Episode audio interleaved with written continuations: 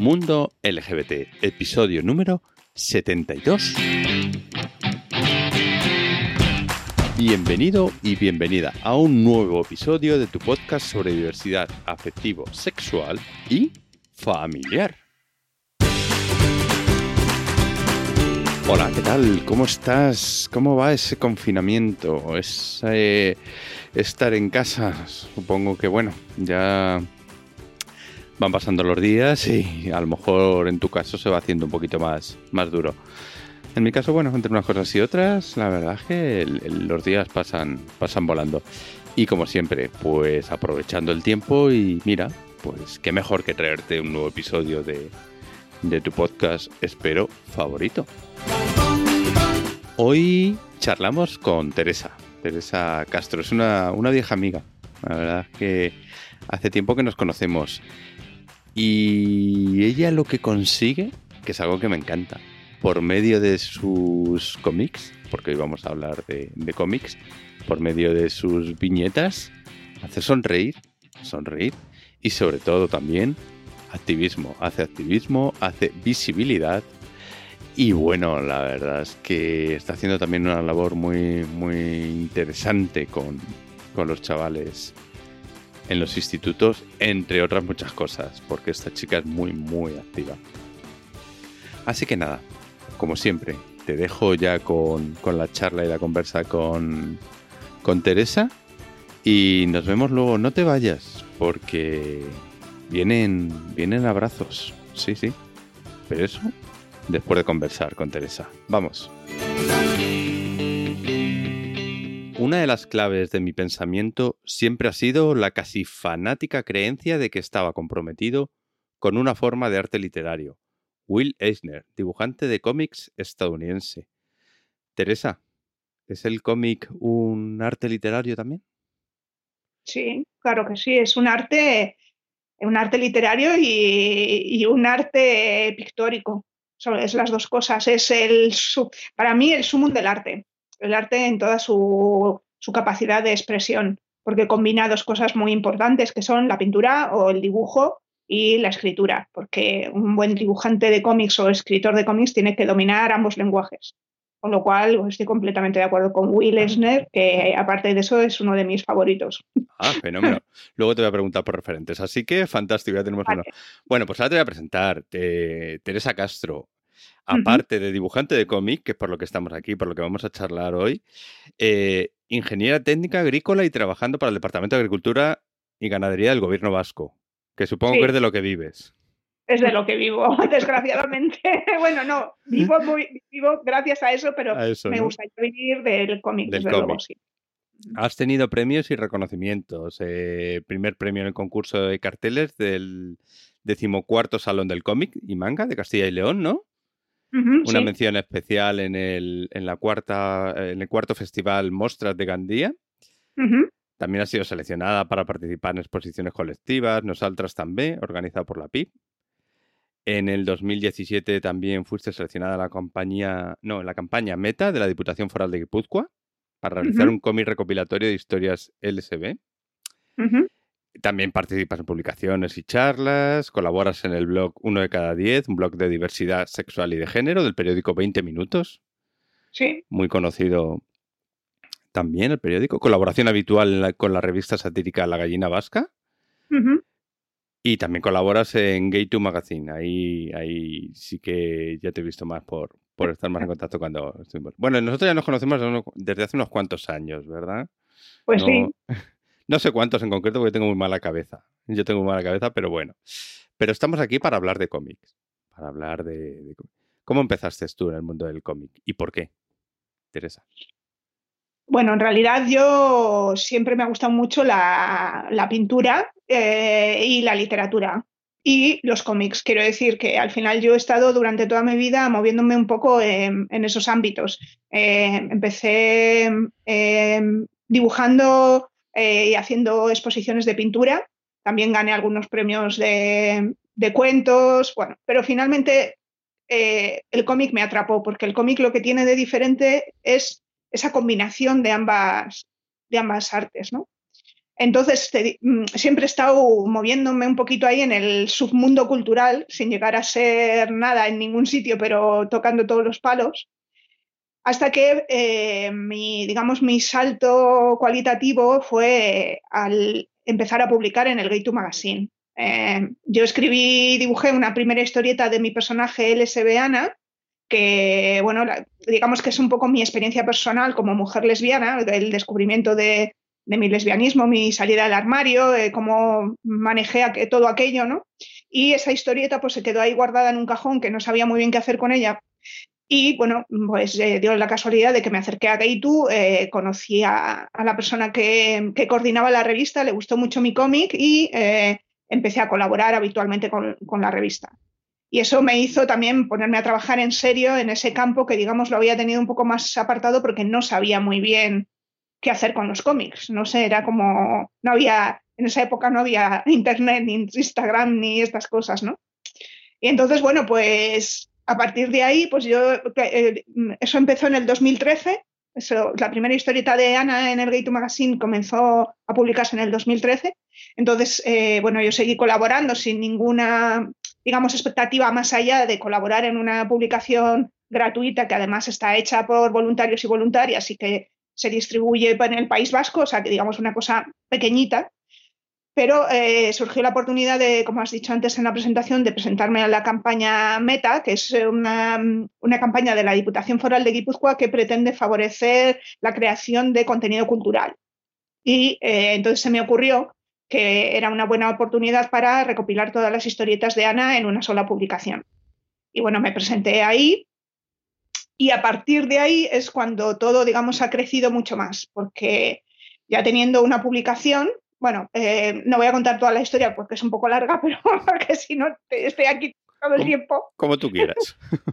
bueno, la cuestión es que ese, proyecto concreto de, Meta, eh, digamos que tenía un objetivo concreto, que era ese cómic repartirlo en los talleres de diversidad sexual y de género que se, que se dan en las escuelas aquí en el País Vasco. Gaitu eh, tiene un contrato con el gobierno vasco en el que da eh, esos talleres en las escuelas entonces la idea era vamos a tener, eh, tener una recopilación de las historietas de Ana para entregar en esos talleres.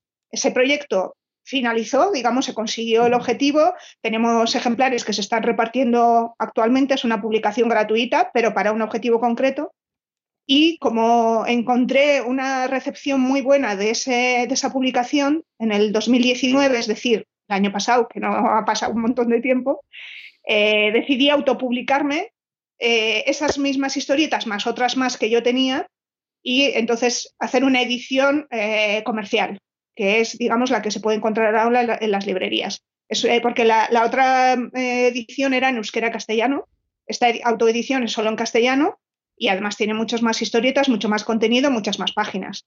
Y bueno, pues a partir de entonces, pues digamos que todo ha ido un poco rodado, ¿no? Que ya me he metido un poco más de lleno en este, en este mundillo, he conocido mucha gente, he empezado a colaborar en más medios, bueno, un poco eso. Ya si quieres hablamos un poco más de otras cosas porque me lío aquí. No te preocupes, no hay ningún problema. Por lo que estás comentando, entonces al inicio eh, tu personaje era para sacar esa, esa parte de ti que estaba saliendo, tu lesbianismo, lo utilizaste como un alter ego para... Claro, sí, sí, o sea, era, algo, era una historia, eh, algo que yo quería contar, pero que nunca he sabido cómo contar. Es decir, ya te, ya te he dicho, ¿no? Pues yo eso, escribía cuentos, eh, hacía óleos, pintaba el óleo y tal, y, pero yo tenía esa, esa, las ganas de contar que es lo que yo había vivido cuando era una cría de 12 años y descubrí que me gustaban las otras chicas, las otras niñas de 12 años. Entonces, eh, sí, al final fue, ha sido una terapia. Realmente Ana, en sus principios, se parece mucho a mí, es decir, esa primera historieta evidentemente es casi un reflejo, bueno, a ver, con sus limitaciones, evidentemente, de, de, mi propio, mm, de mi principio como conocimiento de mi lesbianismo, pero sí que es verdad que que todas las demás historias siempre tienen algo mío, aunque últimamente se ha ido apartando, es, Ana ya es más independiente de mí. También porque mm, la revista, como Ana surgió en la revista, bueno, surgió en la revista no, Ana nació antes de la revista, pero la revista le ayudó a desarrollarse. Entonces, eh, la revista suele ser monotemática.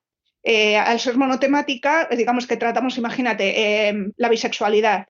Claro, Ana no es bisexual, Ana es lesbiana. Entonces, eh, eso me obliga a, buscar otros métodos para contar eso que quiero contar, con lo cual sí que es autobiográfico, pero a veces no es tan autobiográfico y según ha ido pasando el tiempo cada vez es menos autobiográfico o digamos eh, introduzco más, más elementos, ¿no? que no solo sea mi propia experiencia, porque mi propia experiencia es finita y al final eh, lo que quiere reflejar Ana y sus experiencias es una experiencia mucho más universal, no es mi experiencia. Mujer, lesbiana y dibujante de cómics. Me parece una combinación nada fácil. Es que yo creo que no es nada fácil. es verdad. Estoy de acuerdo contigo. yo siempre lo pienso. Digo, es que soy minoritaria hasta, hasta, el, hasta el no va más. O sea, minoritaria total. Totalmente, me lo parece, ¿eh? me lo parece. Pero bueno, con. Bien, ¿no? Contenta. Sí, sí. Bueno, a ver. Fácil no es. Imagino que fácil no es.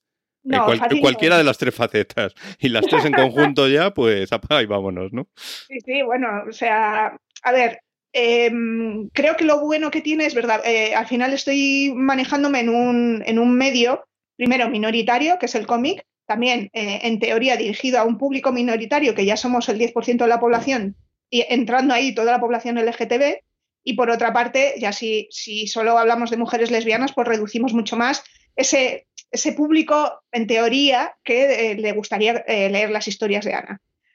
Pero bueno, en realidad es lo que te contaba antes, las historias de Ana son mucho más amplias, no solo hablan del lesbianismo, hablan de todo el colectivo y además hablan de cosas universales, ¿no? de cómo encajar en el mundo, em, del descubrimiento de una misma, o sea, habla de un montón de cosas. Pero sí que es verdad que yo lo que has dicho, o sea, yo me siento como un poco, digo, joder, tengo que ser minoritaria hasta, hasta, hasta el límite, ¿no? Minoritaria total. Entonces, bueno, pero bueno, también ser minoritaria te da unas ventajas, como por ejemplo, pues que no hay gente que haga lo que tú haces. Esa es la realidad, ¿no? Entonces, eh, otra de las mm, cosas que me ha venido, mm, o sea, que ha sido un regalo para mí, ha sido descubrir mi faceta como oradora, digamos, oradora o contadora, eh, pues porque a raíz del, proyecto este de Meta y de después la, autopublicación del, cómic, pues eh, mucha gente eh, le ha interesado que yo fuera a presentar ese cómic, ¿no? Entonces intento contar no solo la historia del cómic, que es importante, sino todo lo que conlleva ser una persona LGTB, ¿no? Y en este caso, una mujer lesbiana.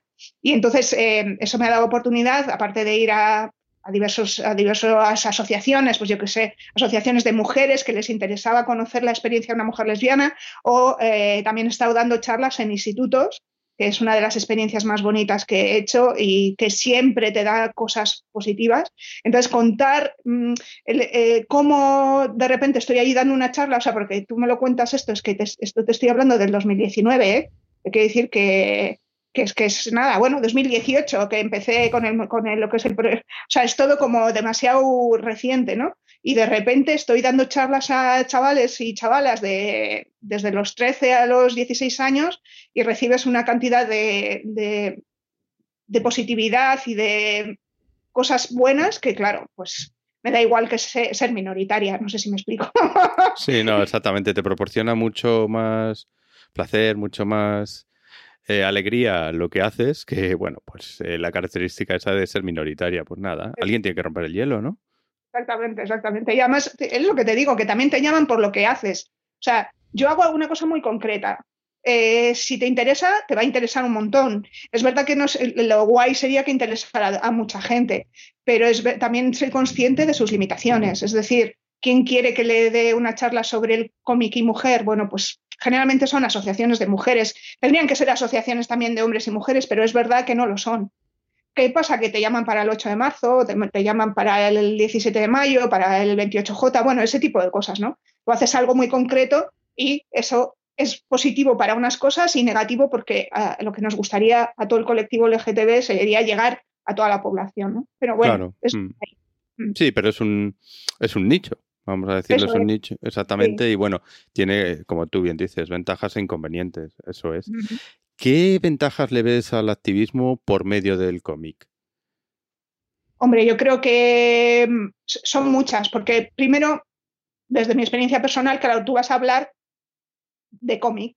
Y entonces en el cómic metes todo lo demás. No vas a dar una charla sobre, claro, tú no, vamos a dar una charla sobre, eh, pues eso, población LGTB y la discriminación de, las personas LGTB. ¡Guau! Y los chavales como, ¡ah, qué rollo! ¿Por qué? ¿No? y que no, vamos a hablar de un cómic. Ah, vale. Mm. ¿Se interesa más? Sí, yo creo que sí, les gusta más. Al final estás combinando imágenes, hombre, si ya fuera una película ya les encantaría, ¿entiendes? Porque claro, pero bueno, es un cómic que hay mucha gente que, aunque parezca algo minoritario, yo creo que cada vez está teniendo mucha más, mucho más reconocimiento el cómic. Y luego también, pues, eh, las personas jóvenes, el hecho de darles información, eh, no solo con la palabra y con, la, con las letras, sino con las imágenes, yo creo que es mucho más, llega muchísimo más. Eh, en las últimas charlas que he dado se me acercó una chavalita, no, soy muy mala calculando las, las edades, pero bueno, imagínate, 14 años, yo qué sé.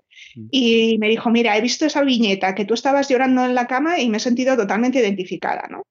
Solo con eso, o sea, quiero decir, eso es lo que tiene el cómic. Hay imágenes que te transmiten más, a lo mejor, de lo que yo estoy contando en ese momento, ¿no? Entonces, pues, ¿qué tiene todo? Por eso la idea era también en los talleres, los talleres que se dan en, en Gay2 eh, son independientes del cómic, digamos que ya tienen su dinámica establecida, pero sí que es verdad que nos pareció muy interesante que los chavales y chavalas se llevaran a casa un cómic. ¿Para qué? Pues para tenerlo en casa, para que en cualquier momento lo puedan ojear. Es mucho más fácil ojear un cómic que un libro, más fácil ojear un cómic que un folleto. Es más fácil ojear un cómic que un, vamos, que, te cuenten una charla. Quiero decir, mm, y además se quedaba en su casa. A lo mejor, a lo mejor ellos no lo leían, pero sus padres, sus madres, sus tíos, su abuela, su prima. No sé, quiero decir, el cómic es un medio fantástico para acercar eh, conocimientos e ideas a las personas. Y a los chavales y chavalas más jóvenes, pues más todavía, porque les cuesta mucho más la concentración, ¿no? ¿Cómo es Ana, tu personaje? Jolín, pues mira, Ana tiene una cosa súper buena, que es que Mm, se lo toma todo muy bien. O sea, es maravillosa, porque no le... O sea, todos los traumas estos que tenemos de toda nuestra movida por haber sido, digamos, diferentes ¿no? nuestra niñez y adolescencia, pues eh, Ana sí, le ha pasado lo mismo, pero se lo toma con muchísimo humor. Eso es lo que creo que aporta el personaje y lo que me ha aportado a mí también. Yo soy diferente persona, soy otra persona mejor desde que dibujo a Ana. Eh, ¿Por qué? Porque cuando cuento mis anécdotas o mis pequeños traumas, ella me aporta esa visión de, venga, hombre, que no seas tan exagerada, que tampoco ha sido para tanto, ¿sabes? Entonces, pues Ana hace eso. Entonces es eh, irreverente, es eh, divertida, le gusta sacar punta a todo, y bueno, yo creo que lo principal que hace Ana es eso, sacar una pequeña sonrisa. Aunque esté contando algo un poco dramático, siempre, siempre intenta eh, que se nos escape una sonrisa. Y bueno, ya te digo que para mí ha sido, bueno, sigue siendo un camino que estoy recorriendo ahora mismo. Realmente Ana me está adelantando a pasos agigantados. Eso te iba a preguntar. Ana también ha evolucionado. ¿Cómo ha evolucionado la sociedad respecto de la temática LGTB? Claro, bueno, Ana lo que la suerte que ha tenido es que nació mucho más tarde que yo. Entonces... Sí, eso es cierto, ha tenido mucho más suerte que, nosotros, es verdad. Entonces, como Ana ha nacido mucho más tarde que yo, pues todas esas experiencias y toda esa sociedad que antes nos machacaba, pues Ana se lo, pues eso, eh, primero que no lo ha vivido y digamos, y, y si lo vive es como, bueno, vale, que no es para tanto, fíjate que lo bien que estáis ahora, digamos bien, estoy hablando desde el punto de vista de, bueno, la mejora que hemos tenido en todos estos años, ¿no? Entonces, claro, evidentemente, em, Ana es, mm, digamos que eh, vive la sociedad de hoy en día, aunque no olvida lo que ha sucedido antes. Eso también es importante. Creo que, es mi opinión, ¿eh? que el cómic eh, hace unos años estaba más infravalorado. O sea, yo creo que tuvo, no sé, eh, hacia los 80, te estoy hablando aquí de España y demás, 80 y tal, una buena etapa del cómic. Creo que luego ha caído un poquito más en...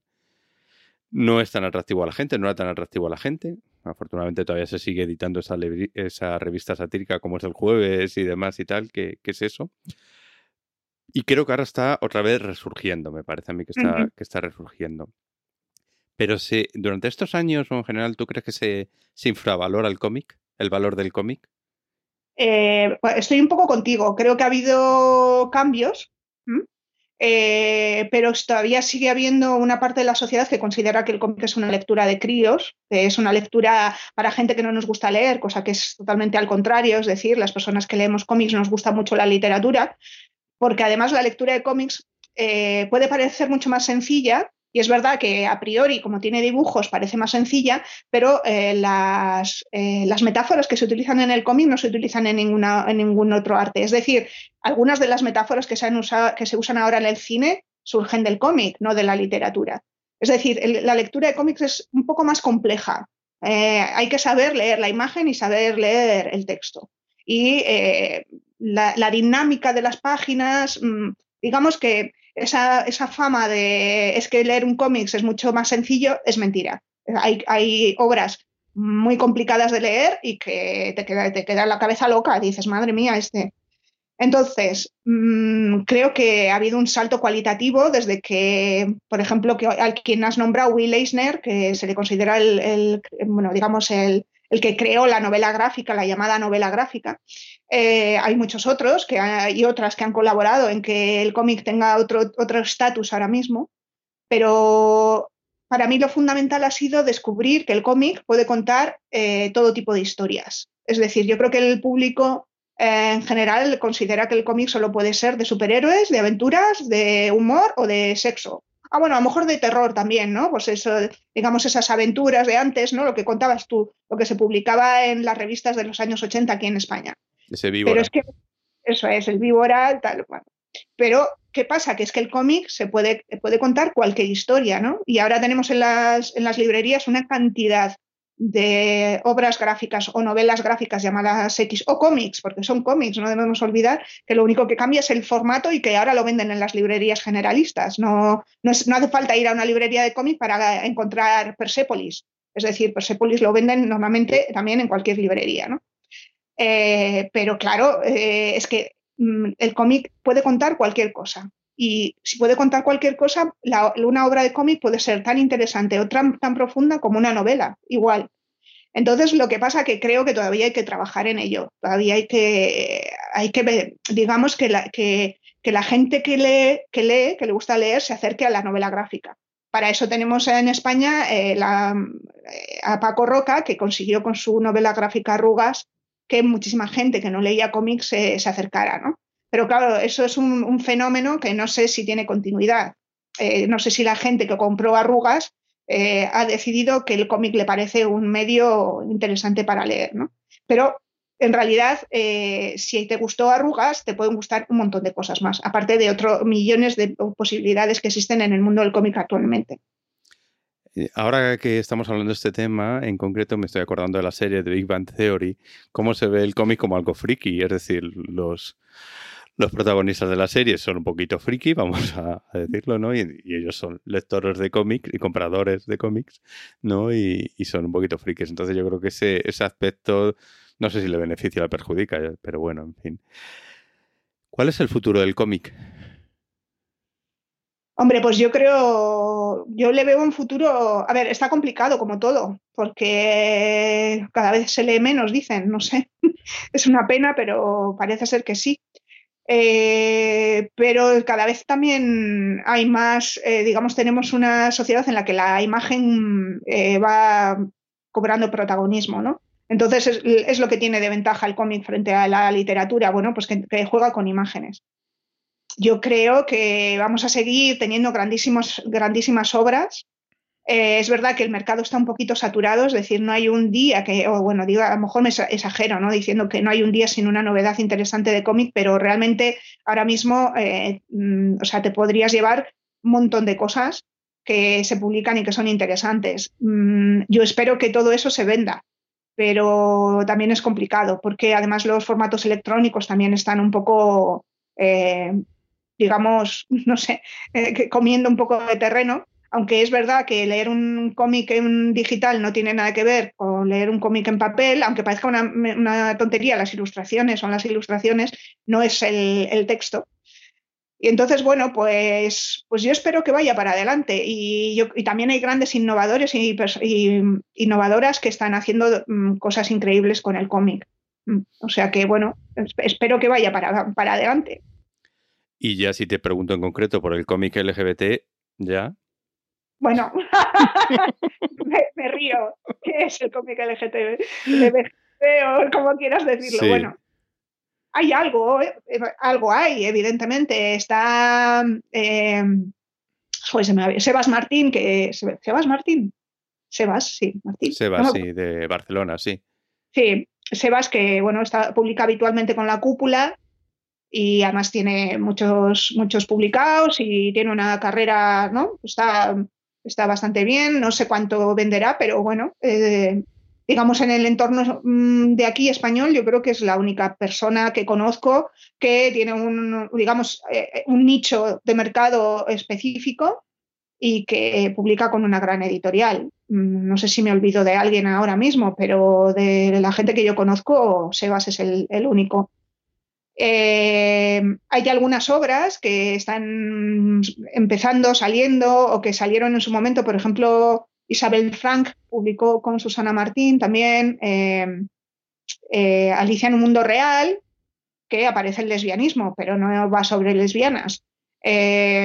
Eh, digamos que hay cosas que se publican por ahí, pero no hay el problema de un, cómic. En este caso, Sebas publica cómics para chicos gays que evidentemente compran más cómics. hay más, hay más, más chicos gays. no, no es que haya más, es que son más visibles y entonces no les importa ir a una librería a comprar su, un cómic gay. Eh, un cómic de lesbianas creo que es más complicado venderlo. Aunque, mira, se me, está, me estoy acordando ahora mismo que se publicó, no sé si el año pasado, eh, Capuchino Commotion de Rosa Navarro, que habla sobre su descubrimiento como mujer lesbiana también. Mm. Yo de chicos ahora mismo me viene a la cabeza Ralph Koenig, que por supuesto ahí no, ese es...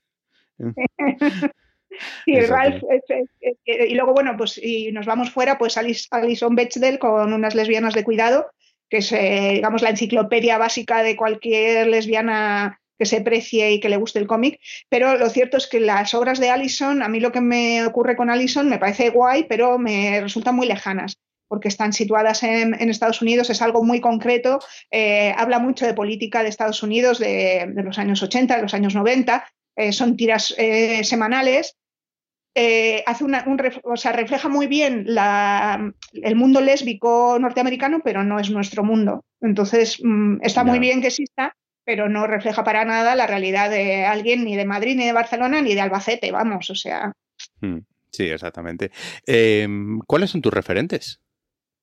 pues ya te he dicho unos cuantos, ¿no? sí. ¿Se nos queda alguno por ahí?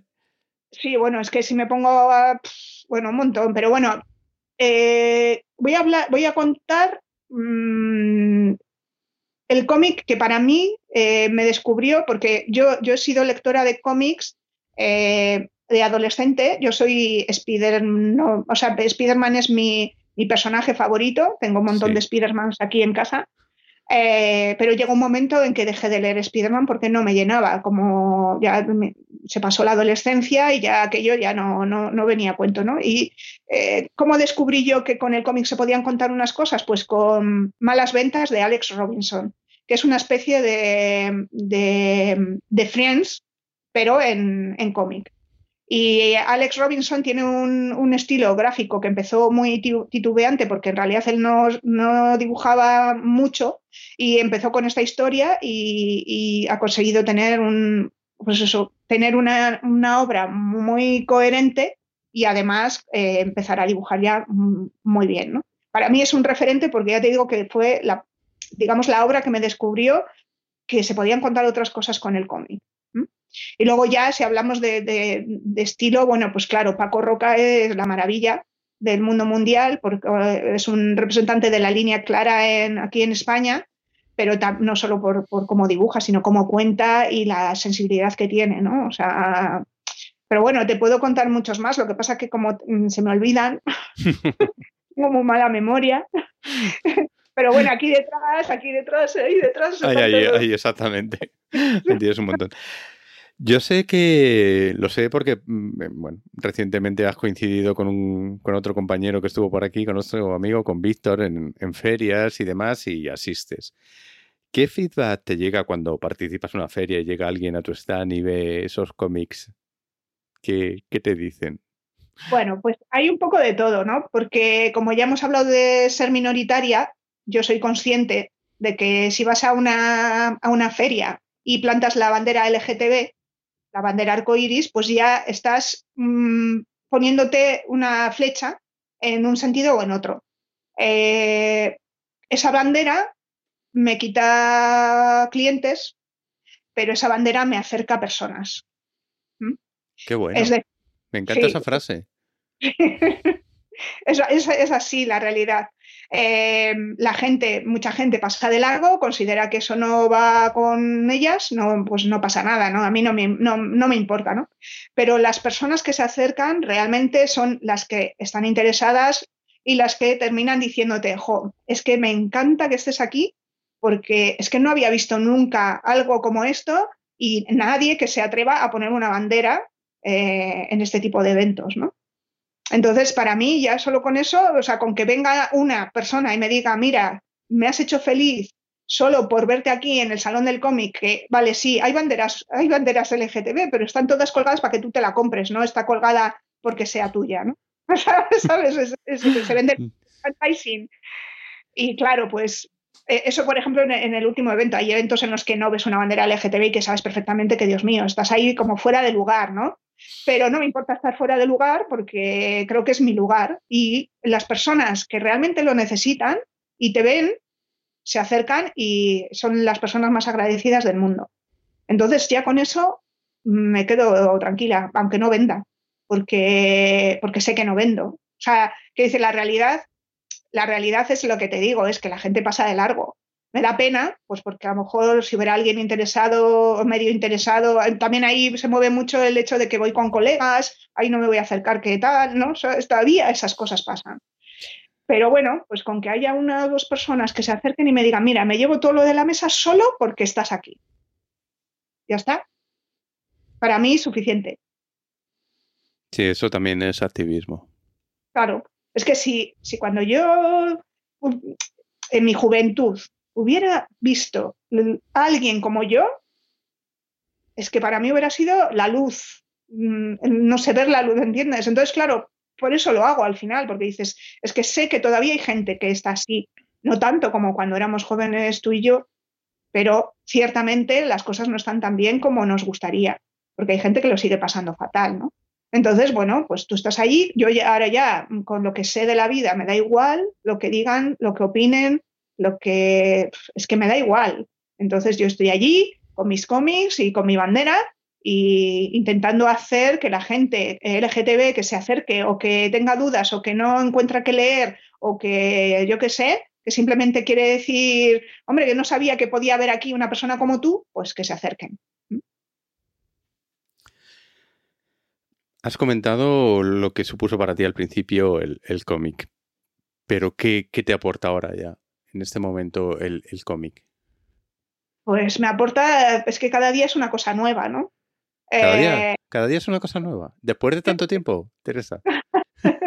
sí, sí, cierto. ¿eh? Bueno, es que bueno, cada, cada vez te, te, vienen cosas nuevas, quiero decir. Mm, el, lo bueno de todo esto es que conoces a un montón de gente, eh, bueno, en, en, los eventos, en las ferias, mmm, pues moviéndote por ahí o mandando emails. Eh, y siempre normalmente vienen cosas positivas. ¿Mm? Eh, y luego lo que es el, el propiamente el cómic, pues claro, yo ahora estoy intentando dibujar bastante, eh, más en este confinamiento estupendo que tenemos, digo estupendo entre comillas, que bueno, nos permite hacer cosas que a lo mejor en la vida normal no podíamos hacer tan fácilmente, entonces bueno, pues venga, voy a dibujar y claro, ¿qué, qué descubro dibujando? Pues descubro que hay muchísimas cosas que pensé que no sabía dibujar y las dibujo, muchísimas cosas que me salen y que me hacen ver la vida de otra manera. Eh, las viñetas, por ejemplo, que estoy publicando ahora sobre, sobre esta situación que estamos viviendo, pues es que si no hago la viñeta, mmm, esa visión no la encuentro, no sé si me explico. Entonces, claro, eh, todo, todo es positivo. Me, llegan siempre cosas positivas del dibujo. No, no, puedo decir otra cosa. Y luego ya lo que es, eh, eso digamos en, cuanto a, mm, digamos, el trabajo del dibujo en sí, ¿no? Y luego, todo lo que ha supuesto el meterme un poco más en este mundo, eh, mover el cómic, eh, empezar a hacer fanzines un poquito más pequeñitos, pero que también a la gente le puede interesar, y ver que cada día alguien te puede poner un me gusta en Instagram con una viñeta de las de Ana, pues, pues para mí eso es que es todo positivo.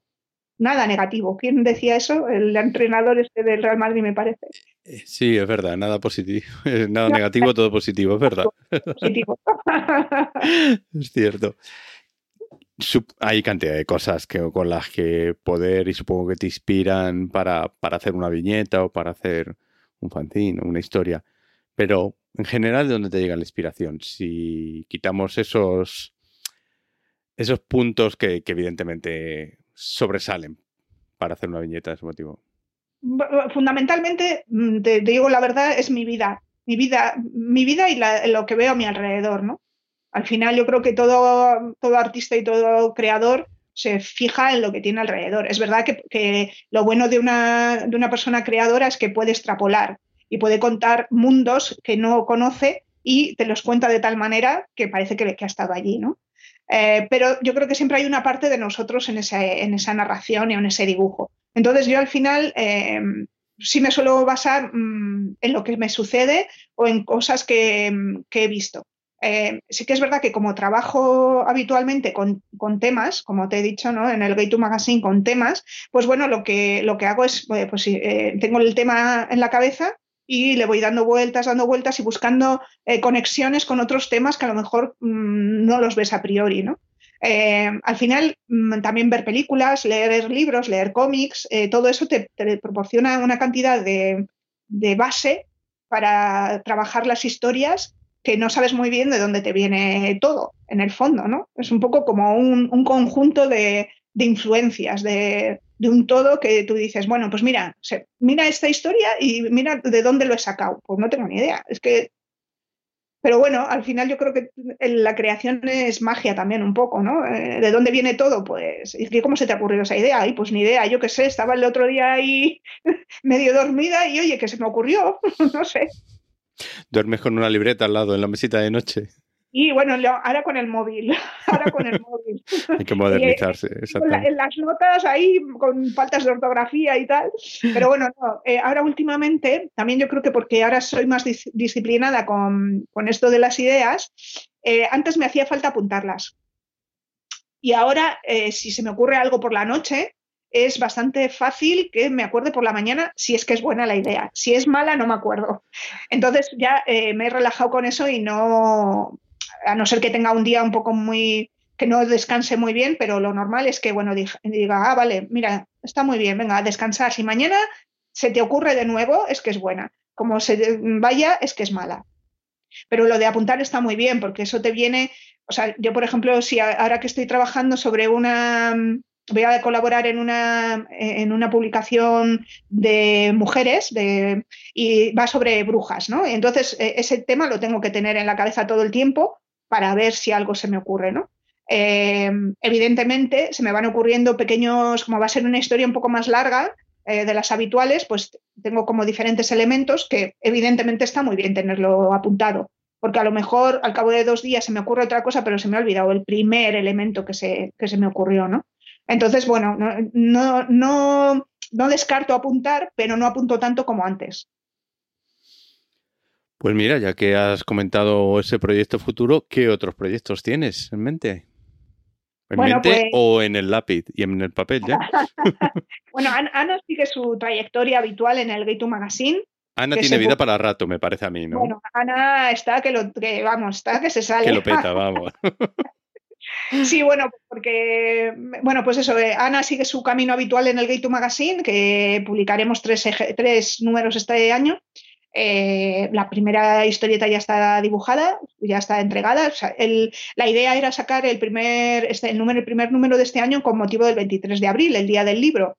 Pero con todas estas circunstancias que tenemos, pues seguramente publiquemos ese día o, un día después eh, en formato eh, electrónico y pues lo pondremos a disposición de todo el mundo, pero el papel se, va, a tener, se atrasará pues, por las circunstancias que tenemos ahora mismo. ¿no? O sea que Ana sigue en el Gate to Magazine. y luego, pues eso, también estoy intentando utilizar a Ana para otro tipo de proyectos. Por ejemplo, en el proyecto este de las brujas, Ana saldrá, la historieta será de Ana, será diferente, pero será Ana. Ana con su idiosincrasia de mirar todo con un poco de humor y de buscarle la punta a las cosillas. Eh, y luego también estoy con mis colaboraciones habituales, que son el blog uno de cada 10, que ya lo has nombrado al principio. En el blog uno de cada 10 lo que hago son eh, viñetas cortas, eh, también de Ana, pero son solo cuatro viñetas, como máximo cuatro viñetas. Y lo que intento hacer es hacer, hablar sobre los días del colectivo eh, un poco reivindicativo, pero también con humor, o, bueno, pues por ejemplo ahora llevo una pequeña serie sobre la situación actual de confinamiento, ¿no? Digamos que un poco más actual. Eso, son cosas más pequeñas y más rápidas, ¿no? bueno, de hoy para mañana te mando una viñeta y va sobre esto. Y luego también eso, colaboro con La Gallina Vasca, que es una, publicación em, digamos, un periódico satírico que se publica aquí en el País Vasco, aunque ahora no siguen una, línea de publicación porque lo llevan también personas voluntarias tal. Y entonces, bueno, pues ahí publico otro tipo de, viñetas, que tengo también dos o tres personajes que, funcionan bastante bien, eh, que por ejemplo uno es Lola Limpiadora La Moncloa, que me ha dado mucho juego. ahora la pondrás, la pobre con mascarilla y demás, ahora. Ahora con mascarilla y no sé yo qué más. Y luego también tengo a Ada Colada, que también está, bueno, digamos que bueno, eso, esas cosas sigo haciendo, ¿no? Y eh, tengo entre manos un proyecto grande eh, que también es autobiográfico, es otra, otra historia, no tiene nada que ver con, la, con Ana y su historia, aunque sea autobiográfico, que es que es un poco y bueno, eso lo estoy intentando mover por las editoriales, pero bueno, la cosa está un poco complicada. Ya he recibido unos cuantos rechazos. Pero bueno, no decaigo, es igual, no decaigo. Evidentemente debe participar en ferias y demás, ahora mismo no hablamos porque estamos todos recluidos, recluidos en casa y nada, ¿no? Íbamos a, bueno, yo iba a ir al Salón del Cómic de Barcelona eh, porque nos dan Em, tenemos la suerte, yo soy miembro del colectivo de autoras de cómic y nos ceden un, stand pequeñito allí en el Salón del Cómic.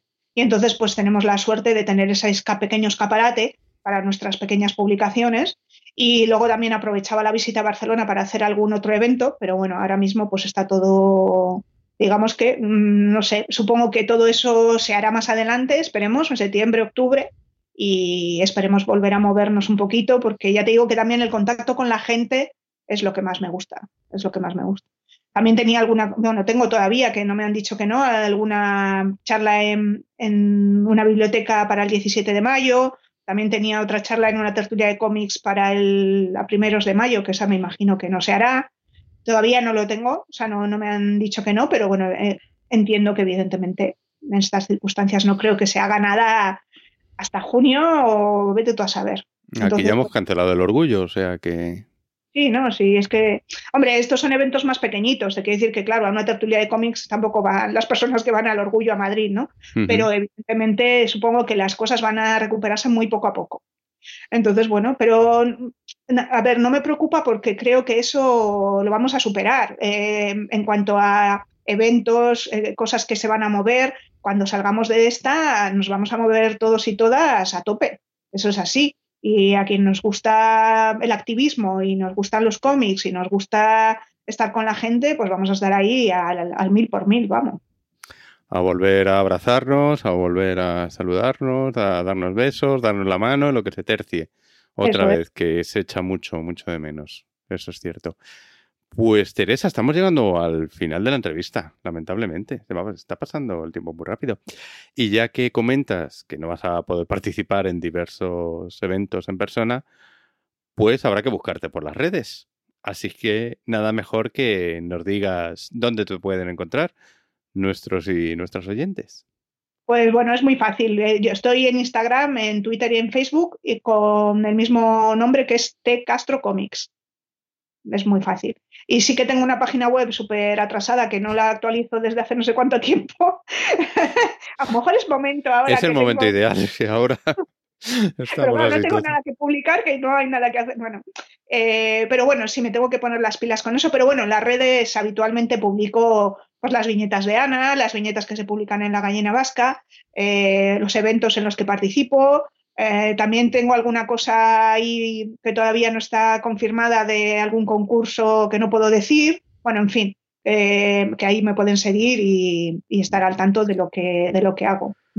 De todas formas, siempre en, las notas del programa se pone el enlace para que, pues eso, quien esté interesado y demás, pues puedan ver tus, tus trabajos y saber de, ti. Y si quieren, pues también ponerse en contacto. Oye, nunca se sabe. Eso es.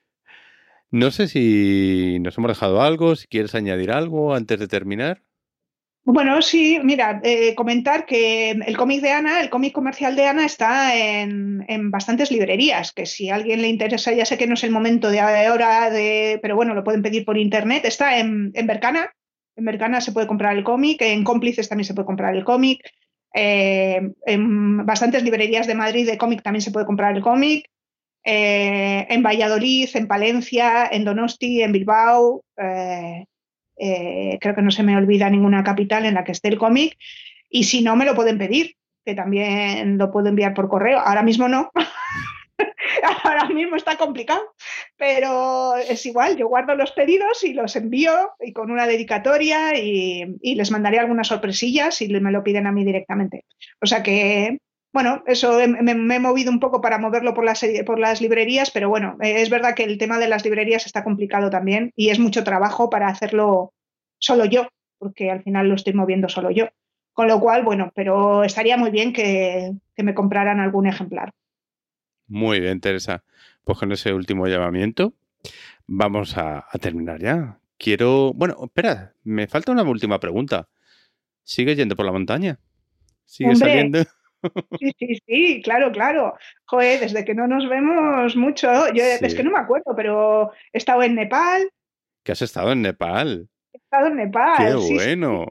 Estuve en el, en el campo base del Everest, sí, em, y es lo último que he hecho en, Nepal. Y estuve también, estaba en Etiopía, también en las montañas Siemen, sí, sí. Y bueno, habitualmente ya sabes que voy al monte aquí más cerca, vamos. Exactamente. Pero sí, sí, sigo, yendo al monte, sí, sí. Bueno, eso lo he preguntado porque Teresa y yo nos conocimos. Entre otras cosas también coincidimos en alguna excursión con algún grupo senderista LGBT. Así que por eso. Y estuvo muy bien, la verdad que recuerdo la de, la de Zaragoza y la verdad que estuvo muy bien con los chicos de allí las chicas, chicos y chicas.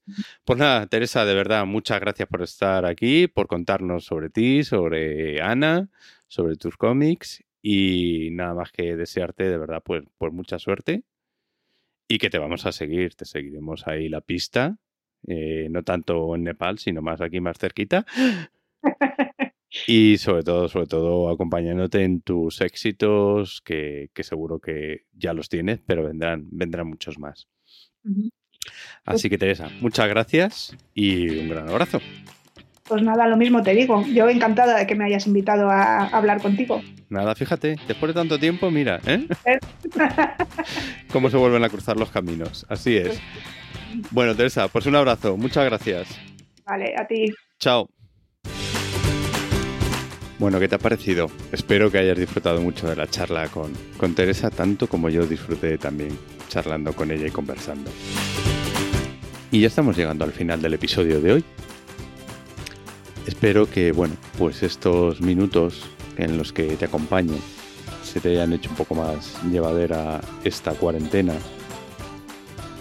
O si eres de los que trabaja en tu lugar de trabajo, no mediante teletrabajo como estamos la, mayoría, pues también se te haya hecho un poco más, más llevadera tu labor y sobre todo agradecértele, agradecerte esa labor que estás desarrollando a ti y sobre todo, sobre todo a todo el personal sanitario está haciendo una, una gran labor y lamentablemente a veces no con los suficientes medios. Pero bueno, ese es otro tema. Pero sí que sí que quiero darte un abrazo. Un abrazo virtual, evidentemente, no puede ser de otra forma. Un abrazo con, con palabras. Algunas veces no los hemos valorado lo suficiente, ¿no? O quizás hablo por mí, es mi caso, ¿no? Que cuando alguien te da un abrazo dices, ay, pues esta persona ya se retira, ¿no? Y fíjate ahora, ahora estamos deseando abrazarnos, tocarnos y, poder sentirnos unos a los otros, ¿no? Entonces sí, me gustaría despedirme con, con un abrazo. Pero en estos días tengo una amiga, María, que cada día a sus amigos, entre los que me incluyo, desde aquí un saludo María, nos envía unos abrazos virtuales, unos abrazos con sus palabras, con sus pensamientos. María es una amiga que se ha propuesto ayudar a los demás durante estas semanas con una de las cosas que mejor sabe hacer, escribir abrazos y regalárselos a las personas que los necesiten. Yo creo que en estos días todos y todas necesitamos de esos abrazos, aunque sean virtuales.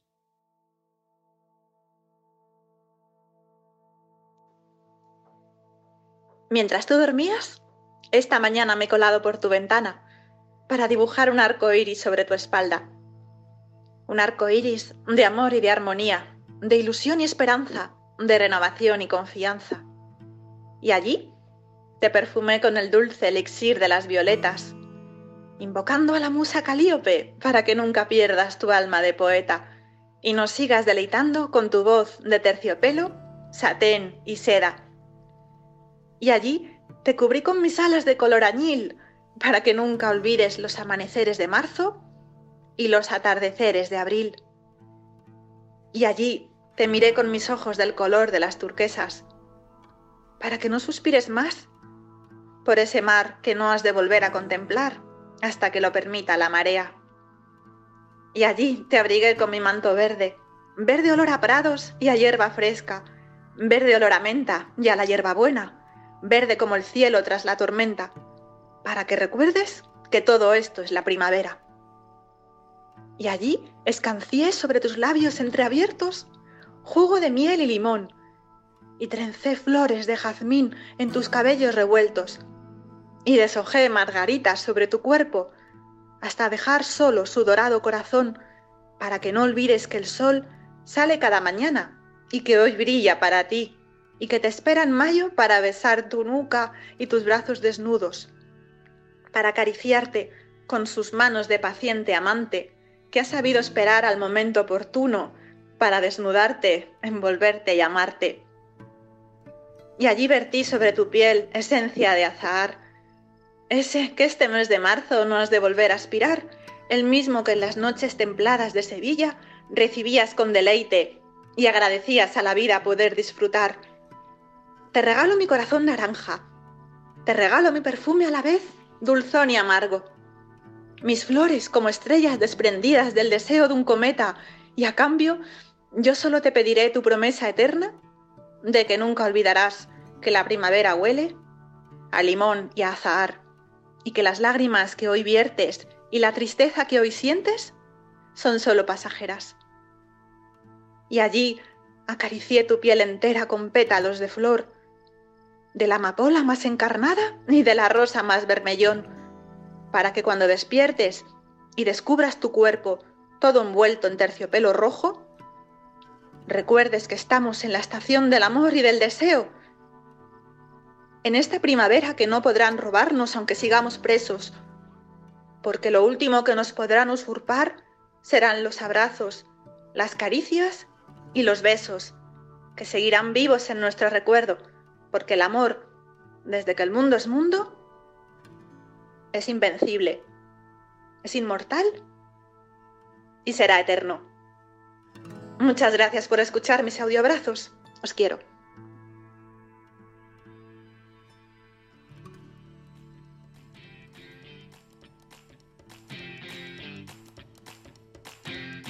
Y ahora sí, hasta aquí el episodio de hoy. Recuerda que puedes ponerte en contacto con nosotros por medio de nuestra página web www.mundo.lgbt o por medio de nuestro correo electrónico hola y hacernos llegar tus comentarios, sugerencias o ser tú el próximo o la próxima que esté aquí charlando sobre tu proyecto. Recuerda también que puedes seguirnos en las redes sociales como LGBT Mundo, LGBT Todo Junto, o suscribirte al podcast en las diversas plataformas existentes. Y también, como no, si estás interesado en patrocinar este podcast, puedes ponerte en contacto con nosotros. Y ahora sí, como es habitual, me despido con la frase de Harvey Mill. Sin esperanza, las minorías se rinden. Hasta el próximo episodio.